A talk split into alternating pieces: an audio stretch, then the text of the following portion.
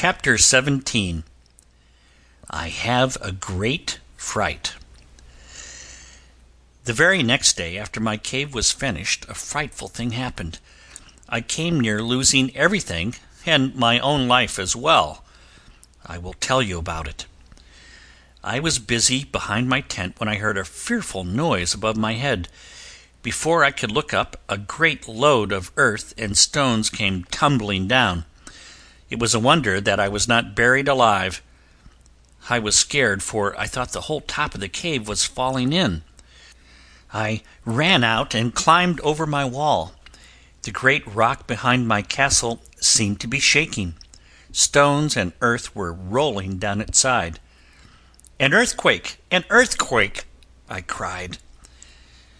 The ground shook. A tall rock that stood between me and the seashore toppled over and fell. The noise was the most frightful I ever heard.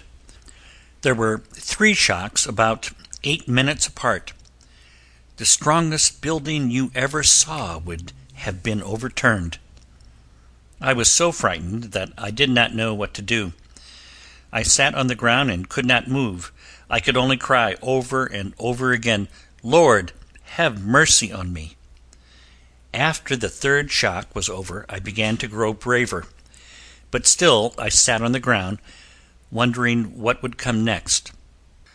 All at once the sky was overcast, dark clouds rolled over the sea, the wind began to blow, a dreadful hurricane was at hand.